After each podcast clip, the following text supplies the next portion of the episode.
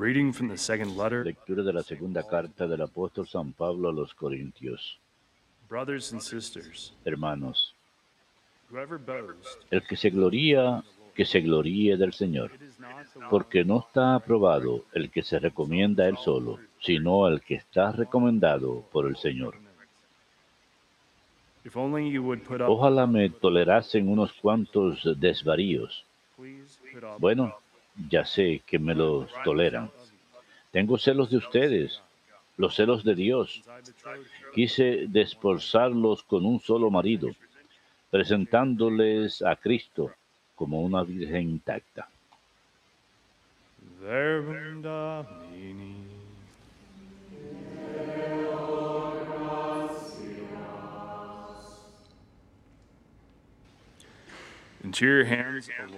A tus manos, Señor, encomiendo mi espíritu.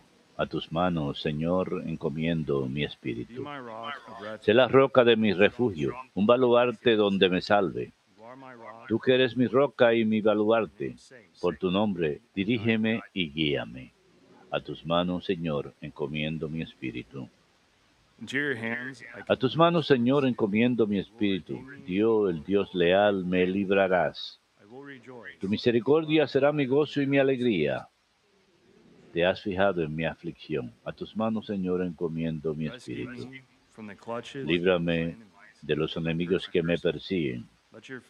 Haz brillar tu rostro sobre tu siervo. Sálvame por tu misericordia. A tus manos, Señor, encomiendo mi espíritu.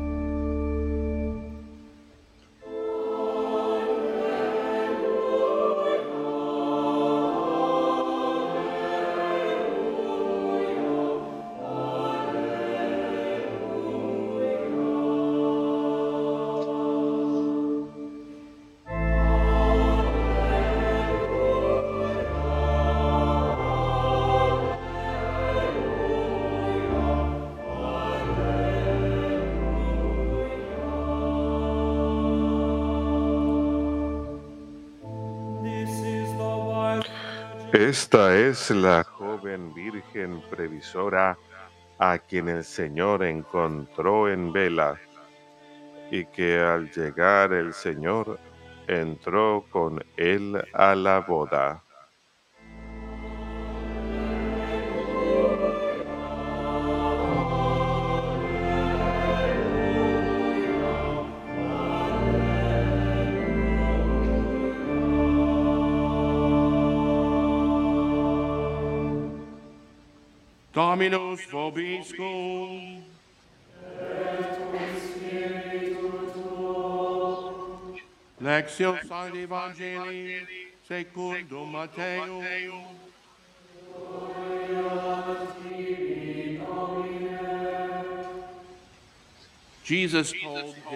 En aquel tiempo dijo Jesús a sus discípulos esta parábola. El reino de los cielos se parecerá a diez doncellas que tomaron sus lámparas y, y salieron a esperar al esposo. Cinco de ellas eran necias y cinco eran sensatas. Las necias al tomar las lámparas se dejaron el aceite. En cambio, las sensatas se llevaron alcusas de aceite con las lámparas. El esposo tardaba. Les entró sueño a todas y se durmieron. A medianoche se oyó una voz. Que llega el esposo, salgan a recibirlo.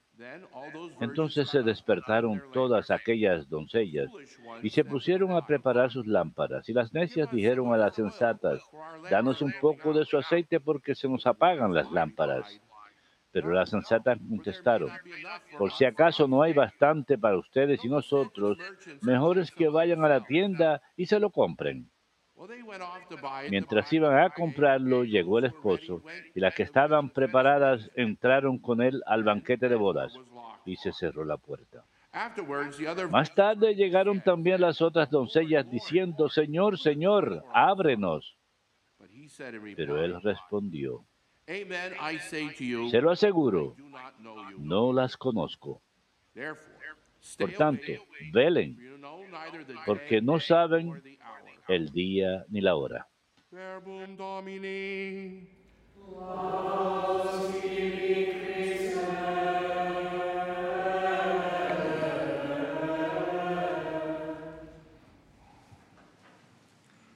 Laudetur Jesus Christus, praise be Jesus Christ. Laudetur Jesucristo, alabado sea Jesucristo.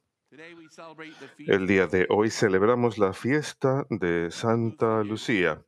Santa Lucía es la santa patrona de Siracusa, Sicilia. Es la región de donde proviene la familia de mi padre, de un pequeño pueblo, Augusta, en la provincia de Siracusa. Santa Lucía murió en el año 304. young girl Una jovencita de edad muy temprana. Su padre murió poco tiempo después que ella nació y su madre quería arreglar una vida cómoda para ella, así que contrajeron matrimonio por ella cuando era bebé, como se acostumbraba en aquella época. Pero Lucía quería dedicar su vida a Dios, a Jesús y como cristiana, lo cual aún era ilegal en ese entonces. El emperador Diocleciano. Lo irónico es que en nueve años Constantino emitiría el edicto de Milán en 313 legalizando el cristianismo, pero en el año 304 aún había pena de muerte. Y como joven, mujer, cuando llegó el momento de casarse, ella dijo, no, no puedo. Su prometido se enfureció y acudió al magistrado distrital y dijo, es cristiana. Así que el juez decidió enseñarle una lección y la asignó a una casa de mala reputación. Los soldados no fueron capaces de moverla y no es que ella pesara mucho, sino que Dios la estaba protegiendo. Y por más que intentaron, no podían moverla. Fue imposible. Así que decidieron, bueno, ya verá, vamos a prenderle fuego. Pero trataron y no prendía fuego. Así que entonces la apuñalaron, le sacaron los ojos. Por eso cuando vemos estatuas o imágenes de Lucía, usualmente sostiene una, una bandeja con sus ojos. Es la santa patrona de todos los que tienen problemas de los ojos, en especial los ciegos, personas que sufren de cataratas, glaucoma, degeneración macular, cualquier tipo de problema de los ojos, incluso aquellos de nosotros que usamos estos. Santa Lucía nos muestra un maravilloso ejemplo de fervor, de devoción, y realmente es una de estas jóvenes prudentes que, como leemos al final del Evangelio, el Señor nos advierte, no sabemos el día ni la hora, a pesar que era una jovencita, ella no podía presumir de que iba a vivir una vida larga, así que todos los días ella estaba preparada para reunirse con su Creador. Vivía cada día como si fuese su último, pero no en el sentido triste de la palabra. Santa Lucía, con sus ojos de fe, vio más allá del velo que rodea este mundo. Puede que hayan oído la frase, la custodia de los ojos. Nada es más importante en estos días que yo que tener cuidado con las cosas que miramos. Hay tantas cosas que bombardean nuestros ojos el día de hoy. La televisión, la internet, los aparatos electrónicos. Acabo de leer el otro día que los niños de edad muy temprana, en primaria, y ni siquiera los últimos grados, sino en primer, segundo, tercer grado, están siendo expuestos a la pornografía y están volviéndose adictos. Y esto continúa a lo largo de sus vidas. Es un gran negocio. Y si no estuviesen ganando dinero, no lo seguirían haciendo. Alguien los está apoyando, manteniendo. Pero no se trata solamente de las imágenes pornográficas. Eso ya es malo. Sino también las escenas de violencia intensa. Cosas que como seres humanos no estamos supuestos a ver. Nadie se escandaliza ya más. En la antigüedad, cuando uno manejaba por la carretera y veía un accidente horrible, uno rezaba una oración por la víctima. Ahora la gente nada más quiere mirar a ver qué es lo que hay en la pista. Tenemos que tener custodia de los ojos, no estar mironeando cuando nos encontramos con algo inapropiado. Pero yo, también diría que Santa Lucía nos da el ejemplo de no solamente la custodia de los ojos, sino la prudencia de los ojos, lo que leemos y también lo que miramos.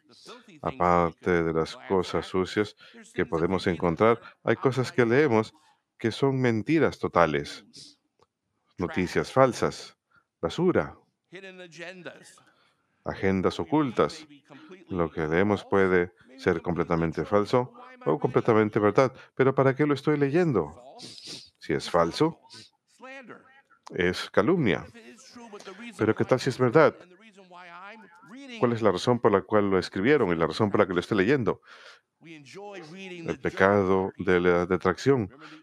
Nos encanta leer los trapitos sucios de la gente. ¿Recuerdan en la antigüedad cuando íbam- íbamos al supermercado? Recuerdo cuando era niño, iba con mi madre a comprar al supermercado, siempre habían esos periódicos que decían estrellas de cine o tal o tal fue secuestrado por los marcianos. O chismes. Pueden que esos chismes sean verdad o no, pero ¿para qué están leyendo eso?